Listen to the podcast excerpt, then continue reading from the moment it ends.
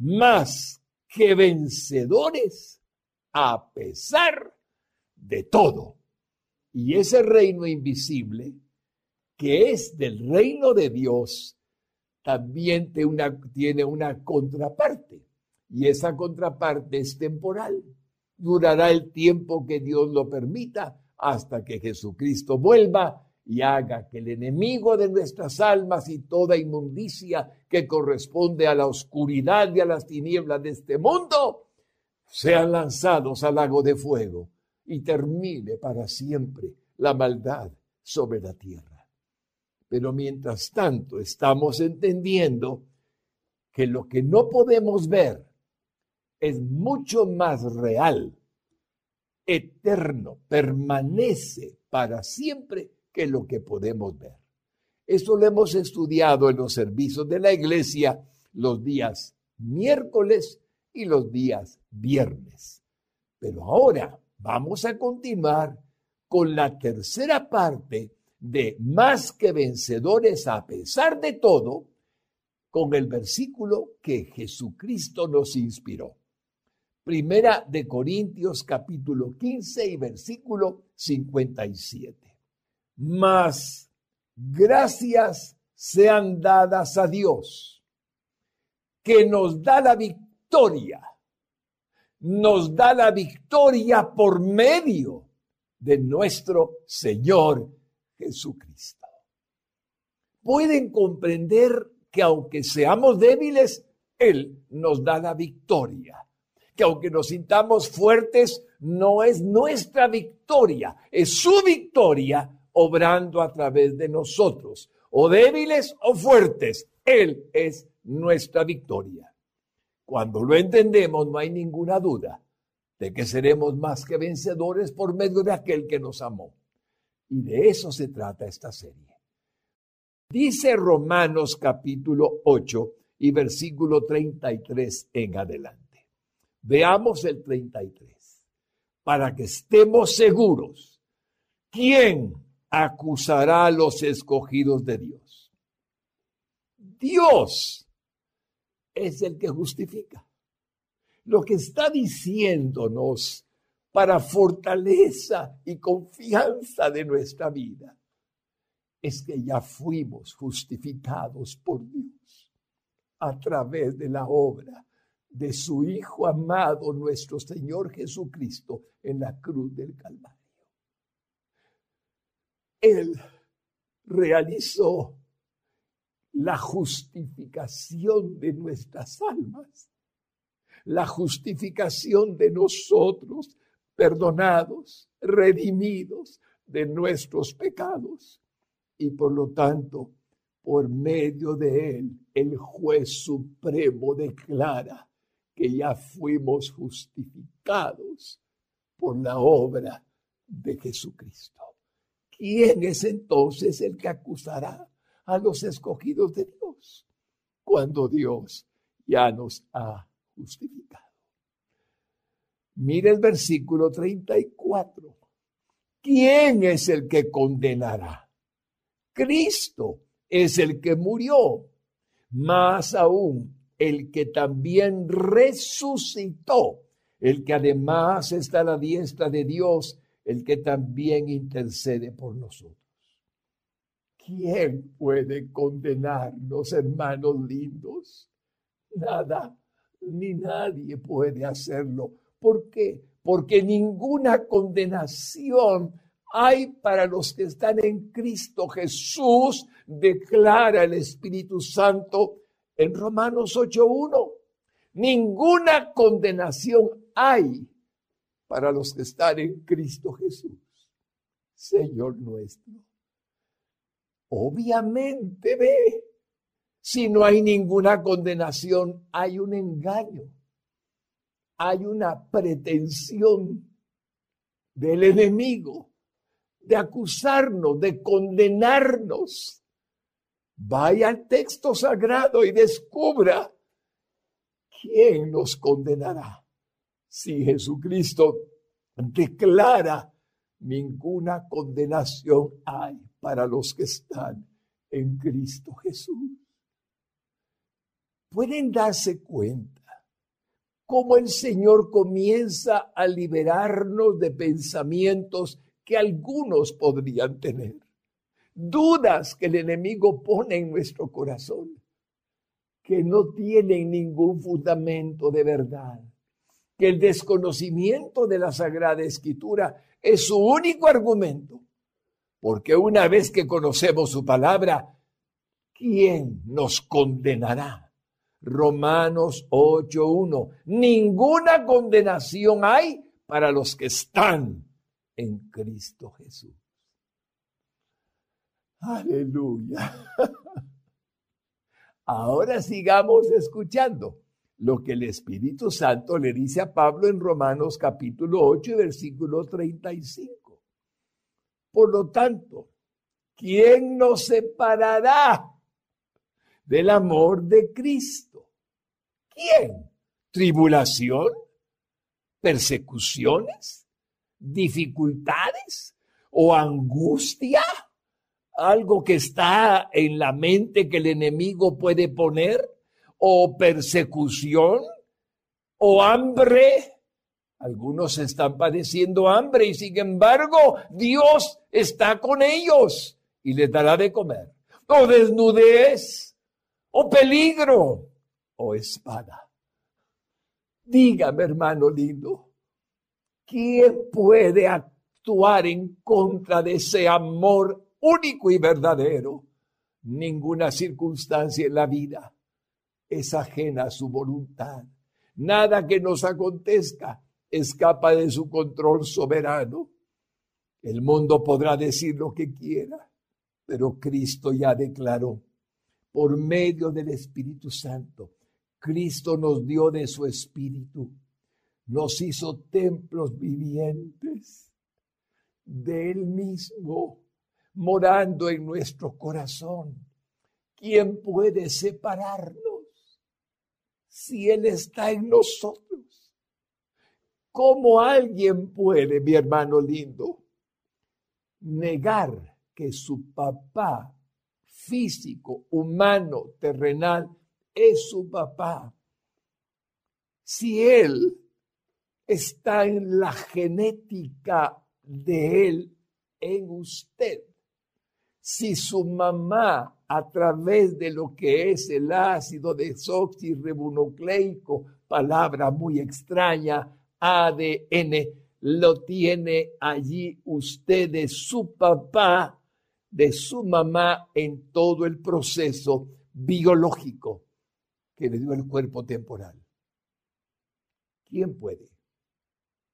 Es que usted no es hijo mío, diría algún papá enojado. Me aseguro que aunque lo dijera, tiene usted de él para siempre. En su cuerpo temporal, en el cuerpo físico, la garantía de que el papá es su papá y la mamá es su mamá. Entonces, cuando dice que quién nos separará del amor de Dios que es en Cristo Jesús, ¿cómo puede separarnos si Él está en nosotros? ¿Cómo? Si es su espíritu en nosotros. ¿Cómo? Fuimos engendrados por el Espíritu de Dios. Él vive en nosotros. Él nos escogió antes de la fundación del mundo. ¿Habrá algo que nos separe de su amor? Nada nada puede hacerlo, porque Él permanece para siempre en nuestro corazón. Con estas palabras, Señor, estoy seguro que siendo templos vivientes de tu Espíritu, como dice tu Sagrada Escritura, ¿cómo podríamos separarnos de quien nos hizo participantes de la naturaleza divina y ya está en nosotros, según segunda de Pedro capítulo 1 y versículo 4. Nadie. Esa es la certeza que tenemos. A pesar de todo, somos más que vencedores. por medio de aquel que nos amó. Jesucristo nuestro Señor. Llegamos a la expresión final, donde dice en Romanos 8:37, antes en todas estas cosas somos más que vencedores por medio de aquel que nos amó. Ahora, ahora, ¿qué problema hay? Somos más que vencedores por ti, divino Jesucristo, como fue el versículo con el que hemos dado inicio a esta serie. Por medio de ti, divino Salvador del mundo, es que nos dan la victoria, tal como lo dice Primera de Corintios 15, 57, que hemos estado leyendo en el nombre tuyo.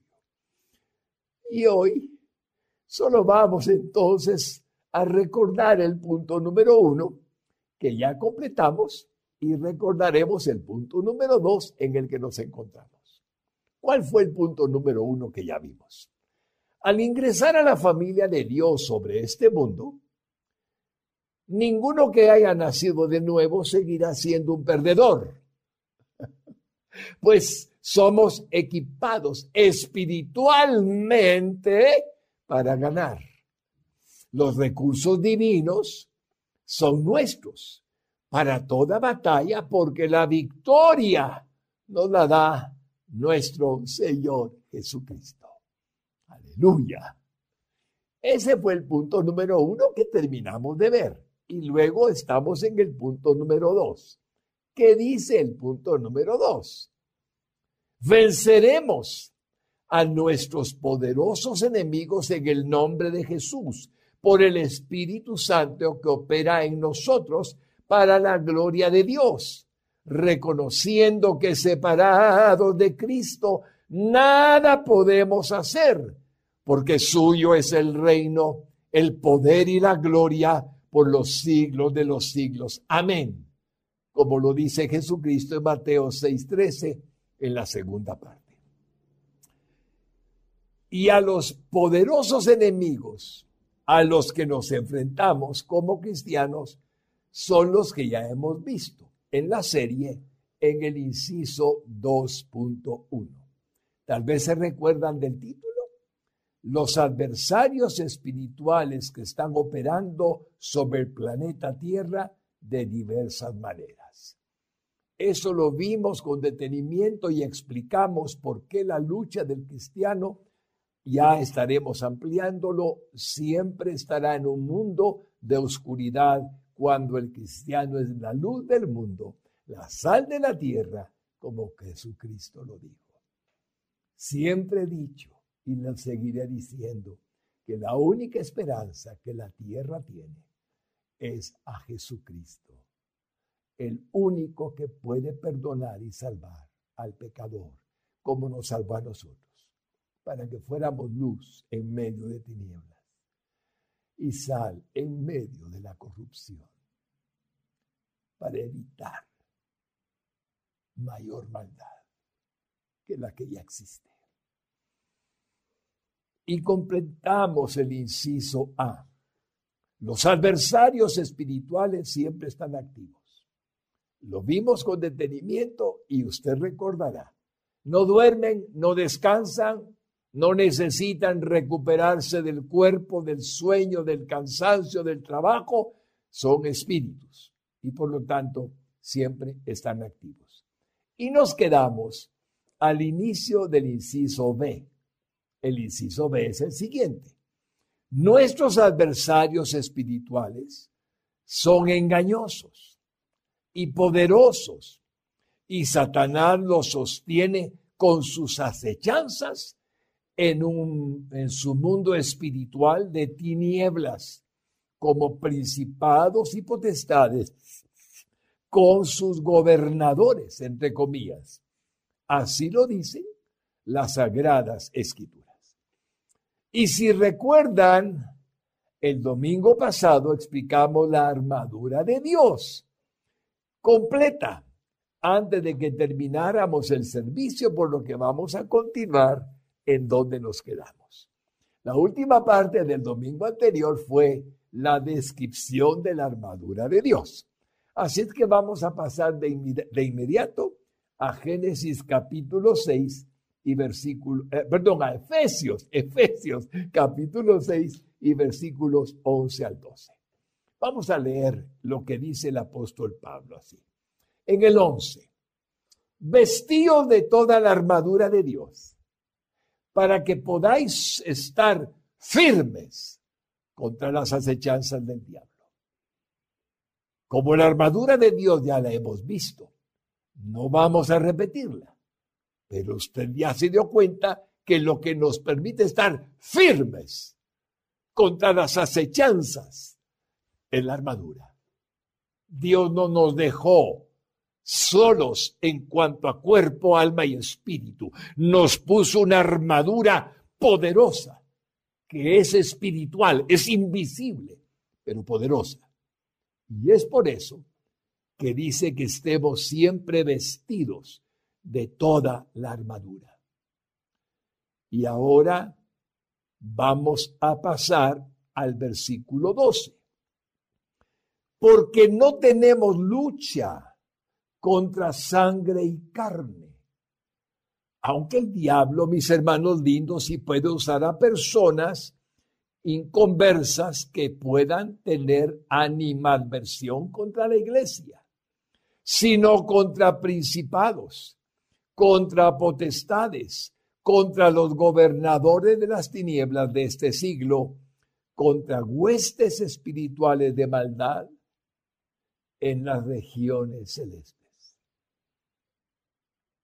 Estamos entendiendo que la armadura previa nos hace soportar la opresión en la mente de parte del enemigo.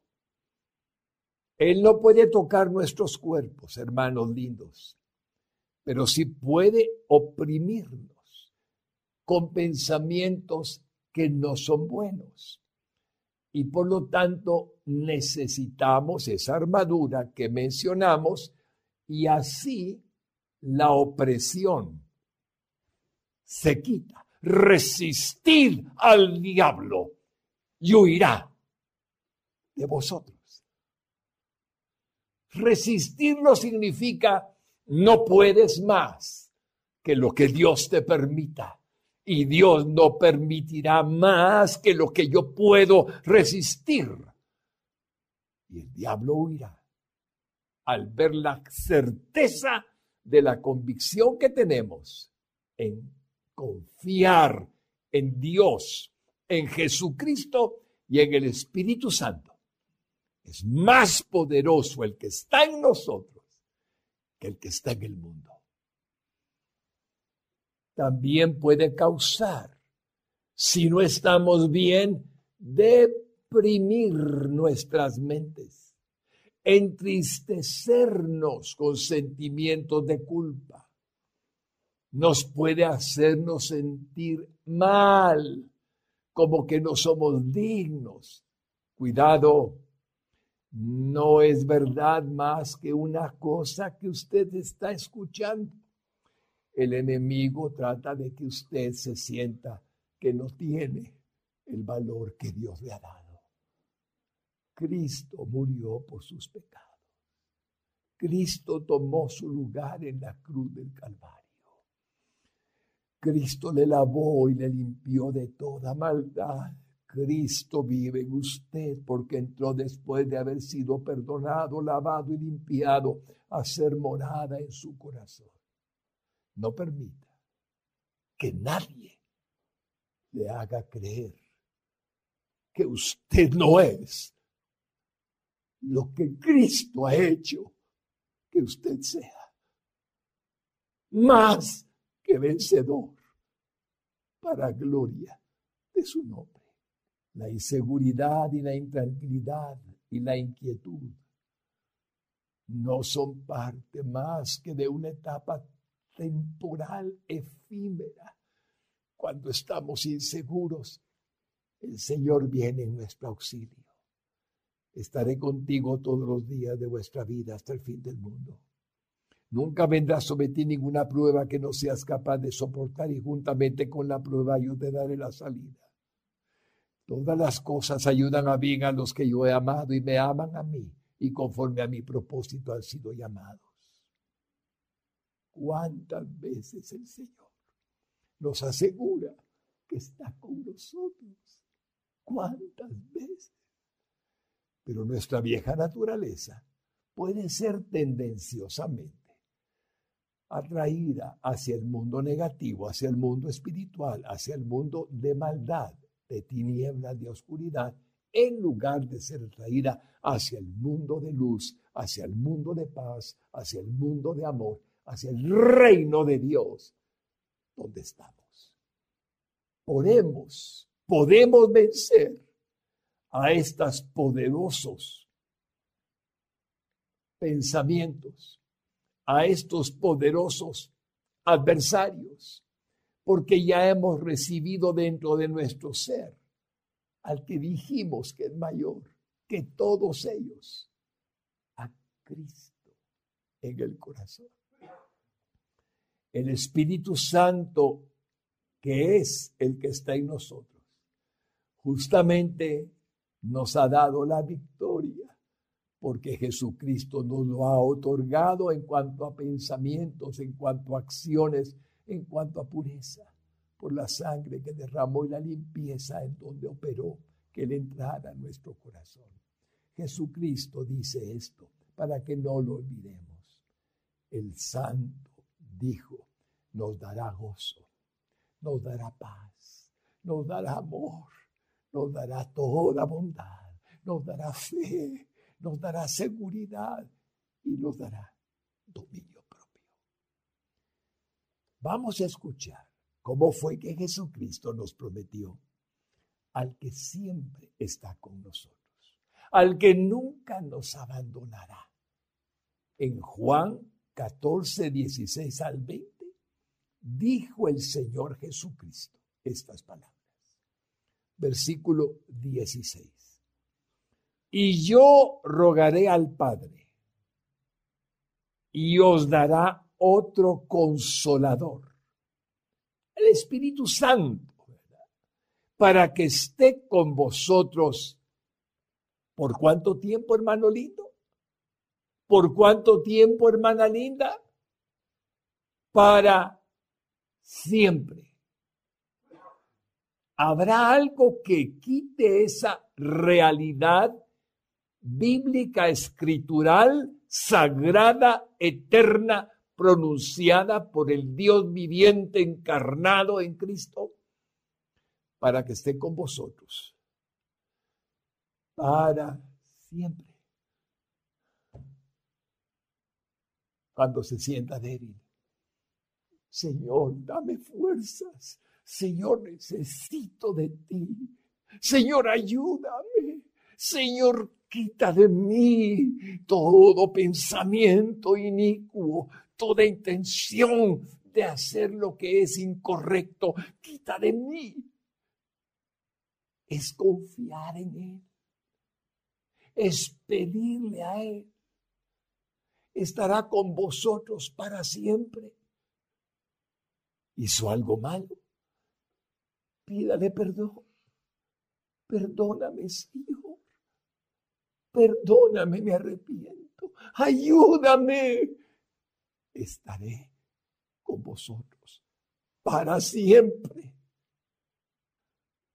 Alabado sea su nombre. Versículo 17. El Espíritu de verdad, al cual el mundo no puede recibir, porque no le ve ni le conoce pero vosotros le conocéis porque mora con vosotros y estará en vosotros. Me impresiona cada vez que leemos, Señor, estará con vosotros. Él está aquí. Él está en la sala, Él está en el comedor, Él está en el dormitorio, Él está donde se está mirando oyendo esta prédica con usted. Pero agrega, y estará en vosotros, en usted. Él es omnipresente, Él es espíritu, Él es Dios. Y Jesucristo fue tan misericordiosamente incomparable que dijo, no solamente va a estar a su alrededor, va a estar en su dormitorio, en la sala, en el comedor donde usted está. No, no, no. Además de eso, está usted, porque recibió al Espíritu Santo cuando Él lo engendró desde lo alto y vino a usted en el nuevo nacimiento. ¿Qué más necesita? ¿Qué más necesita? Si Cristo es con nosotros, ¿quién contra nosotros? Si Dios es por nosotros, ¿quién contra nosotros? Ya conocemos el texto. Hermanos lindos, ahorita, ahorita y mañana y pasado mañana será lo mismo. Y cuando lleguemos al momento en que lleguemos al día en que el Señor determinó que nos vayamos con Él, ahí estará el Espíritu Santo en usted, alrededor suyo. Y cuando el Señor cierre nuestros ojos, el Espíritu Santo seguirá y nos llevará con los ángeles al cielo. Nada, ni nadie nos podrá separar de su amor. Nada, ni nadie, jamás. Esa es la razón por la que Dios nos dice claramente, nadie puede arrebatar de mi mano a ninguna de mis ovejas. Mis ovejas oyen mi voz y yo las conozco y nadie las puede arrebatar de mi mano. Y mi Padre que me las dio es mayor que todos y nadie las podrá arrebatar de la mano de mi Padre. Esos somos. Cuidados por Él misericordiosamente guardados por Él, protegidos por Él, seguros de que Él está con nosotros y en nosotros, como ya expliqué. El cuerpo del creyente verdadero es el que ha recibido al mismo Espíritu de Cristo dentro de él a través del nuevo nacimiento y nos ha hecho templos del Dios viviente en este mundo. Así lo afirman las sagradas escrituras. Y así es. Y por lo tanto, la preparación que nos provee Dios para que estemos en un mundo donde el enemigo está haciendo de las suyas y donde la gente anhela conocer a un Dios vivo, como usted lo ha conocido, estamos siempre seguros de que nos guardará y nos cuidará. Oiga lo que dice Primera de Corintios 6, 19 al 20. ¿O ignoráis que vuestro cuerpo es templo del Espíritu Santo, el cual está en vosotros? El cual tenéis de Dios y que no sois vuestros. Tenemos un dueño, mi hermanito. No puedo tocar lo que es suyo, mi hermano. Déjeme ponerle un ejemplo muy humano. Digamos que usted tiene algún bien y vengo yo y voy a tocarlo. ¿Cómo podría tocarlo si es suyo? Arrebatarlo si es suyo. Robarlo si es suyo. Nunca, porque es suyo. Ahora le hago la pregunta, basándonos en el texto sagrado. Si usted no es suyo propio y es de Dios, ¿quién puede arrebatarlo? ¿Quién puede tocarlo sin el permiso de Dios? Nadie. Nadie. Nadie no soy mi, mío, no soy de mí mismo. Tengo un dueño Y mi dueño es Dios. Mi dueño, el que es mi dueño, es Cristo. Soy de su propiedad. Y dice el versículo 20, porque habéis sido comprados. Ya está pagado lo que cuesta mi propia vida, alma, cuerpo, espíritu, comprado por precio. Glorificad pues a Dios en vuestro cuerpo y en vuestro espíritu, los cuales son de Dios, no del enemigo, no de los demonios, no del mundo, no de alguien, de Dios. Aleluya. Él es el dueño de nosotros, somos de Dios. Por lo tanto, espere vencer, mi amado hermano y hermana. Todo lo que he dicho tiene un propósito. Por medio de, aquel que nos amó, somos más que vencedores. Más gracias sean dadas a Dios por Jesucristo, el cual nos da la victoria, nos da la victoria, porque Él nos compró. Somos de Él. El reino de los benditos y preciosos. Reino de los cielos. Reino de Dios, que son uno en dos palabras o expresiones distintas. Es donde nos movemos. No somos del mundo. Estamos en el mundo, pero no somos del mundo. Somos del reino de Dios y su justicia. Somos del reino de los cielos en la tierra. Es maravilloso. Ahora podemos ir entendiendo cuánto significa la iglesia de Cristo para el que no tiene el conocimiento de la verdad.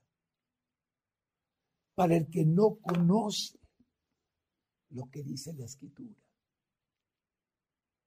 Cuando hemos recibido a Cristo se abrió el entendimiento, se abrieron nuestros ojos. Ahora tenemos el conocimiento. Démoselo a otros, azotados bajo el maligno, azotados por sus delitos y pecados, azotados por la perversión de este mundo, azotados por la injusticia que existe pervertidos y corrompidos.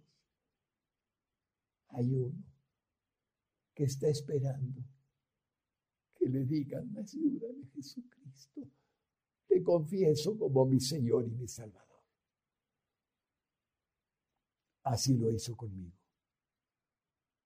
Así lo hizo con usted. Y lo sigue haciendo con todo el que lo necesita. Ahora que estamos preparados, vamos al segundo punto, el inciso 2.2. Las ansiedades recurrentes que provienen de la lucha entre el bien y el mal en sus múltiples facetas y manifestaciones. Ese es otro de nuestros grandes enemigos el segundo. Esas ansiedades, hermanos, recurrentes, quiere decir que atacan a los cristianos. Los espíritus inmundos tienen acceso a nuestras mentes y ponen pensamientos inmundos para tratar de que caigamos en sus trampas, poniéndonos acusaciones, preocupaciones para quitarnos la paz y el gozo provocándonos sentimientos de inseguridad y desconfianza de Dios y en su palabra. Esa es la lucha constante que tiene el cristiano en este mundo. Y por ello, hermanos lindos, estoy seguro de lo que dice el texto cuando hablamos de lo que significan las ansiedades recurrentes. Proverbios 10:12 dice, el amor cubre multitud de faltas. Pero en el libro de en la epístola de Pedro, capítulo 4 y versículo 8, la primera epístola dice, el amor cubre multitud de pecados. Ahora podemos entender que cuando Dios nos ha redimido, nos ha comprado por precio, aunque podemos cometer faltas porque somos pecadores perdonados. El amor de Dios es suficiente para limpiarnos y perdonarnos cuando nos arrepentimos de todo corazón y buscamos la gloria de su nombre. El inciso A de esta porción, venciendo nuestras ansiedades con el infalible amor de Dios. Así es como podemos, Señor, entender. Cuando dijiste en Juan 14, 27, esto que no está en pantalla. La paz os dejo, mi paz os doy. Yo no os la doy como el mundo la da. No se turbe vuestro corazón, ni tenga miedo. El Señor lo ha dicho. Cuando podemos vencer nuestras ansiedades con la certeza de su infalible amor, no se turbe su corazón ni tengamos miedo. En primera de Juan 4:18 dice así: En el amor no hay temor. Confiamos en Cristo, Dios nos ama, Él sabe lo que nos permite. En el amor no hay temor, sino que el perfecto amor echa fuera el temor porque el temor lleva en sí castigo. Es terrible sentirse con miedo. Es terrible sentirse atemorizado. Es terrible, mi hermano lindo. Pero no nos ha dado Dios espíritu de temor, de cobardía, sino de poder, de amor y de dominio propio.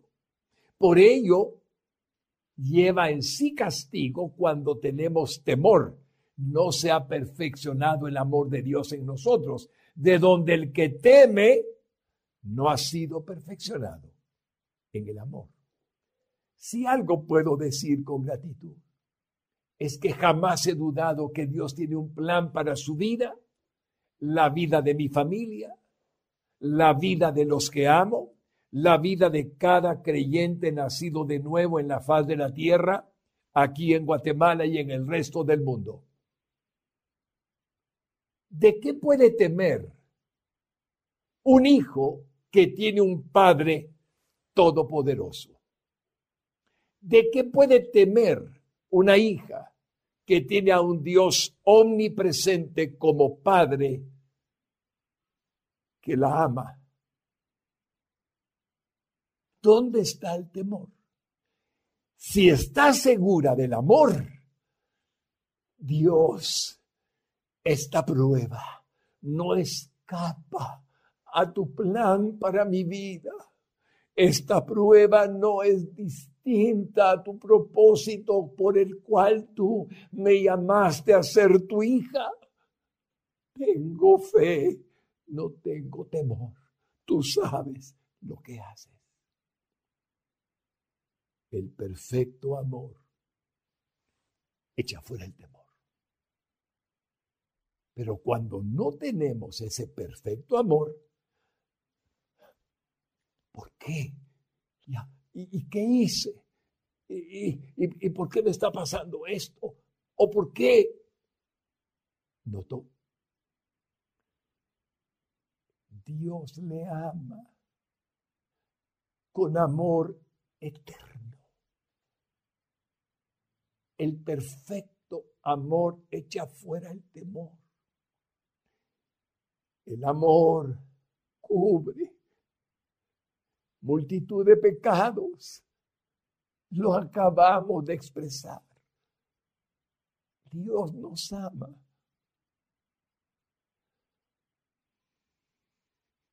De donde el que teme no ha sido perfeccionado en el amor. El amor que Dios tiene para usted, para mí, nada ni nadie nos puede arrebatar de sus manos.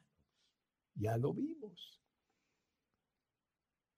Con el conocer cómo es el amor de Dios y que Dios nos ama incondicionalmente, se nos quita el temor que pudiéramos tener.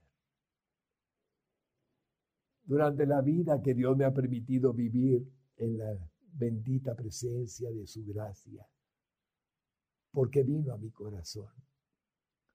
Hemos padecido durante muchos años como esposos, con mi esposa linda, mi tía, con mis hijos benditos que Dios me dio, hijas y un hijo.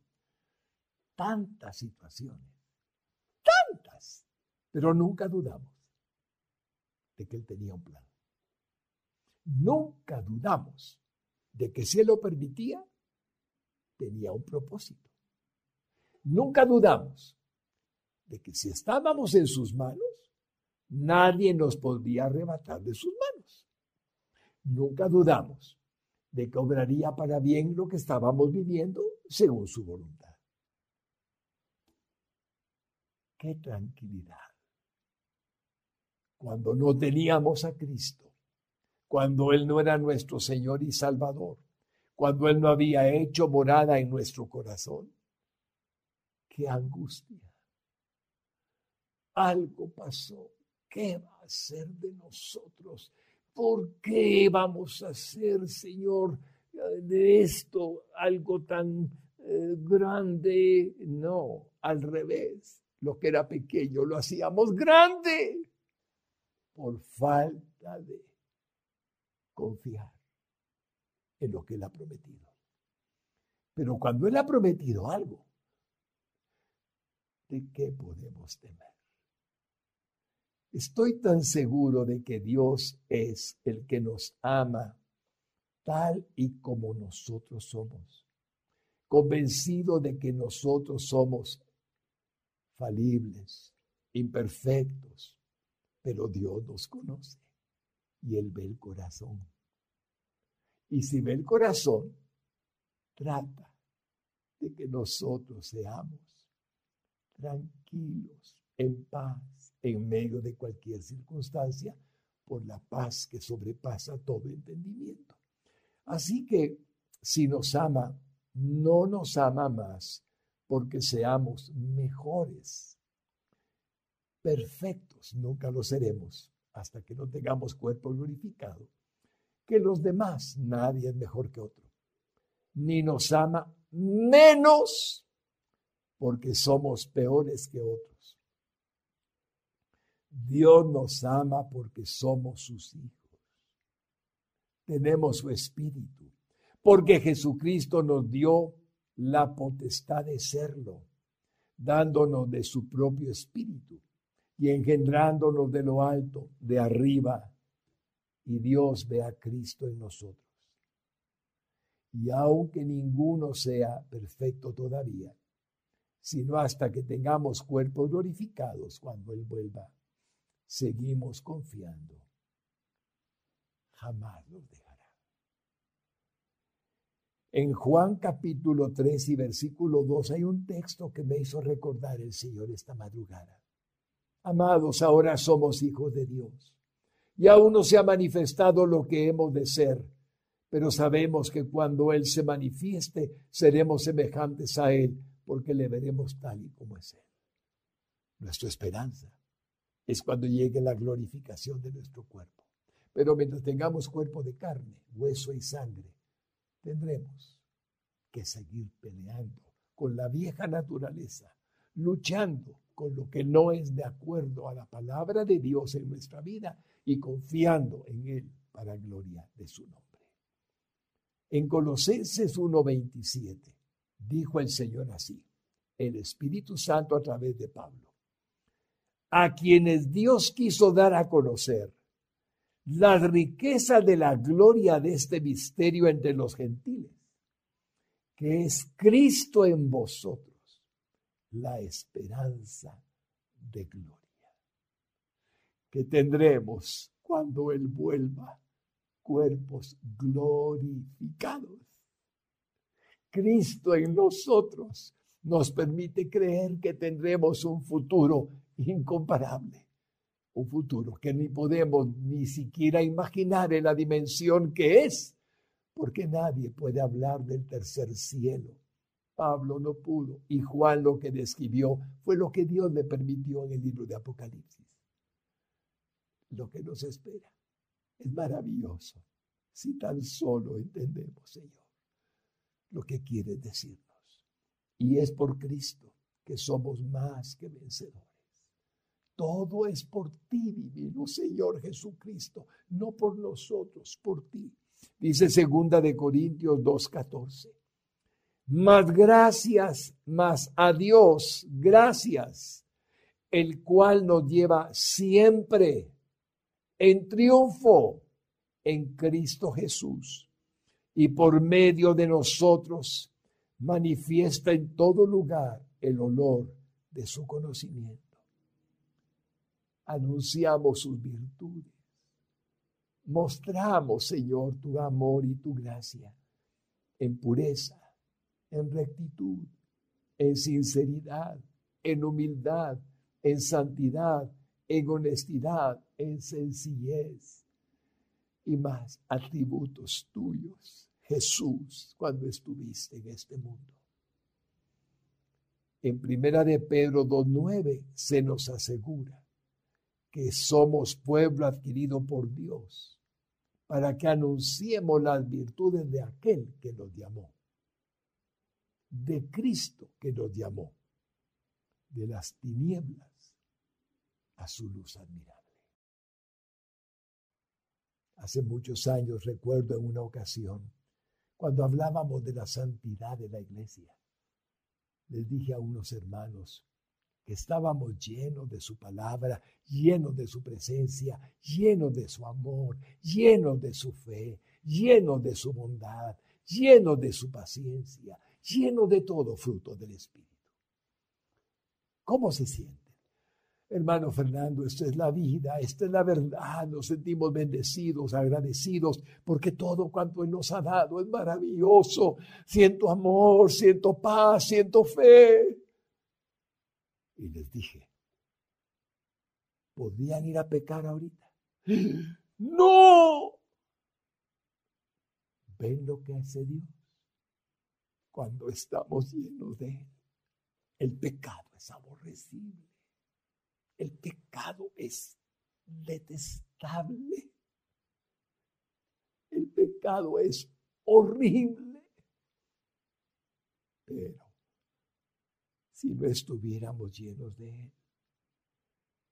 Y la mundanalización llegara a nuestra vida, comenzando por algo pequeñito, creyendo que no es importante y sigue con algo más grandecito y seguimos pensando que no es importante llegamos a algo que ya no es más que malo, muy malo para el alma, muy malo para el sentimiento de felicidad, de gozo, de paz, de bendición, de satisfacción, de pureza, de amor, de rectitud, de todo lo bello, puro, santo, recto y honesto. Entonces, es más difícil si no estamos llenos. Por eso el enemigo procura de cualquier manera mantenernos con cuidando nuestros ojos, tentándonos. Así se mantiene, tentándonos.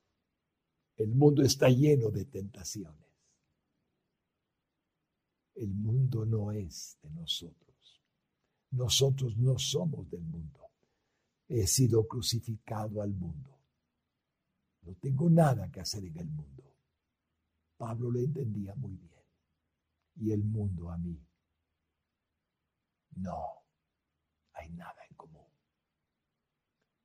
Vivo en el mundo, pero no soy del mundo. Hermanos lindos, tanta bendición, tanto Dios nos ha dado, podemos entender que nuestros enemigos, estoy seguro, Señor, que lo que hemos explicado en este momento sobre todas las cosas, en tu palabra eterna y bendita, es fortaleza, es fuerza, es poder, es fe, es confianza. Y te agradezco tanto el honor y el privilegio de que nos hayas dado tu palabra, tu espíritu para vivir como tú quieres que vivamos. Hermanos lindos, como ven, hemos procurado a través de tres predicaciones con esta tercera, cómo es que somos más que vencedores a pesar de todo. Y ese a pesar de todo no puede evitarse el que tengamos frente a nosotros a un reino de Dios y su justicia aplicado a nuestra vida porque estamos en él. Pero no podemos negar que lo otro mundo espiritual es real y verdadero. Y la acechanza del enemigo es procurar que dejemos de estar donde Dios nos quiere y mantiene por la gracia suya para ser tentados por Satanás, para obtener dolor y sufrimiento innecesario, para padecer lo que Dios no quiere que padezcamos, porque Él padeció por nosotros en todo padecimiento en la cruz del Calvario. Puede que esto parezca tan fácil y no lo es. Se necesita, Señor amado, de parte nuestra, no solamente entendimiento, sino la práctica. Cerrar nuestros ojos cuando tenemos que cerrarlos. Cerrar nuestra boca cuando tenemos que cerrarla. Cerrar nuestros oídos cuando tenemos que cerrarlos ponernos las manos en, oración, en ruego y en súplica cuando tengamos que pedirlo. Pero no necesariamente en el momento, sino todo el tiempo estar listos para que no tengamos ninguna duda de que estamos en Cristo. Y rechacemos lo malo, si Dios nos lo permite, aunque podamos fallar. Y aquí es donde usted tiene que comprender algo. ¿Quién no ha fallado? La enseñanza de la escritura es para aprender y enseñarnos cómo no fallar, pero debemos de entender que muchos fallamos y por lo tanto necesitamos de Dios y que su misericordia está siempre disponible. Hoy hemos hecho un recorrido rápido pero muy rápido, de una vida diaria continua, donde el hombre y la mujer santas, salvas, están en el medio de todo lo que significa un mundo de pecado. Pero en la luz del Evangelio, en la gloria de su reino, podemos permanecer como ejemplo, como modelo de vida, mientras que Él nos permite tener en este tiempo de existencia su presencia en nuestro corazón morando. Esa es la idea de nuestras palabras, Señor amado, en esta serie. Más que vencedores por medio de aquel que nos llamó. Somos más que victoriosos por medio de Jesucristo. Quiero pedirle ahora a mi hermano y a mi hermana que me permitan orar por aquellos que han escuchado la palabra y que a lo mejor les parece muy difícil lo que he dicho, como demasiado difícil, no lo es. Lo que es, es muy fácil estar haciendo lo que no es bueno. Y hasta lo sabemos cuando lo hacemos, que no es bueno, pero no podemos dejarlo de hacer, porque el hombre de suyo peca. Pero cuando deseamos cambiar la vida, deseamos que algo nuevo acontezca, que algo venga a nuestro auxilio, nuestra ayuda.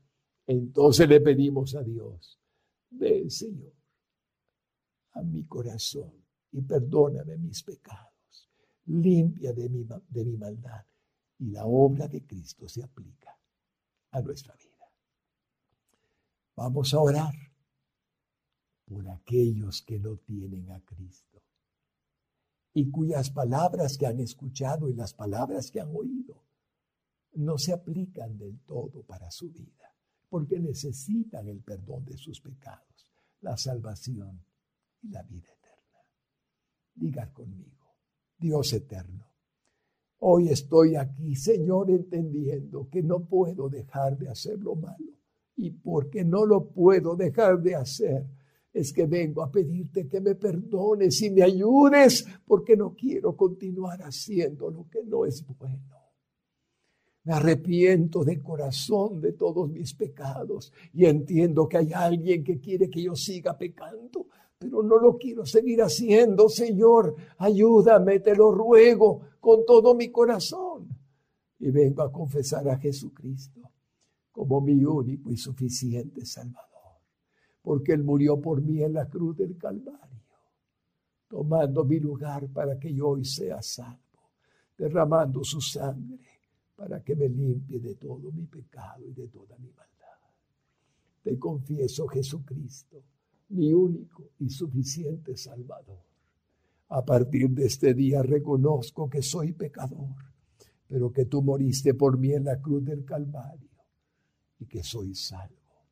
Venga sobre mí tu sangre, Señor, y me limpie de todo pecado, de toda maldad.